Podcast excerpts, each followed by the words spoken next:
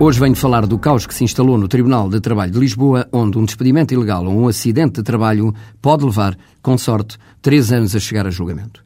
É verdade que a crise económica trouxe consigo o consequente aumento da conflitualidade laboral. Os efeitos da crise eram previsíveis, bem como a entrada em vigor do novo Código de Trabalho, que potencia sempre um aumento das ações face aos problemas novos que suscita. Agora, o que não é aceitável é que a situação catastrófica que hoje se vive na justiça laboral tenha sido agravada por força da reforma do sistema judiciário. O Governo tem a obrigação de fazer a avaliação das consequências da entrada em vigor da reforma. Não fez, nem se interessou pelos efeitos negativos que a mesma ia provocar.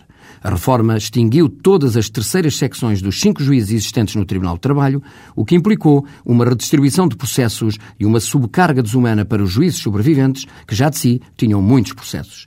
Com a reforma, a estrutura do Tribunal perdeu de uma só vez cinco juízes e 25 funcionários que receberam uma pesada herança.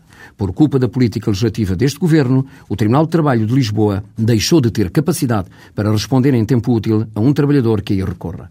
Esta é uma situação muito grave porque se está a lesar a defesa de direitos básicos do trabalhador. A justiça laboral ainda ia funcionando graças ao esforço e boa vontade dos funcionários e magistrados que exercem funções. Agora, com menos condições, menos pessoal e mais trabalho, têm razões para se sentirem desmotivados e frustrados. Para provocar esta hecatombe, era preferível o legislador ouvir as pessoas e não mexer no que estava bem. Mexeu para pior e estragou com consequências negativas para muitos anos. E quem paga pela gravidade da situação gerada?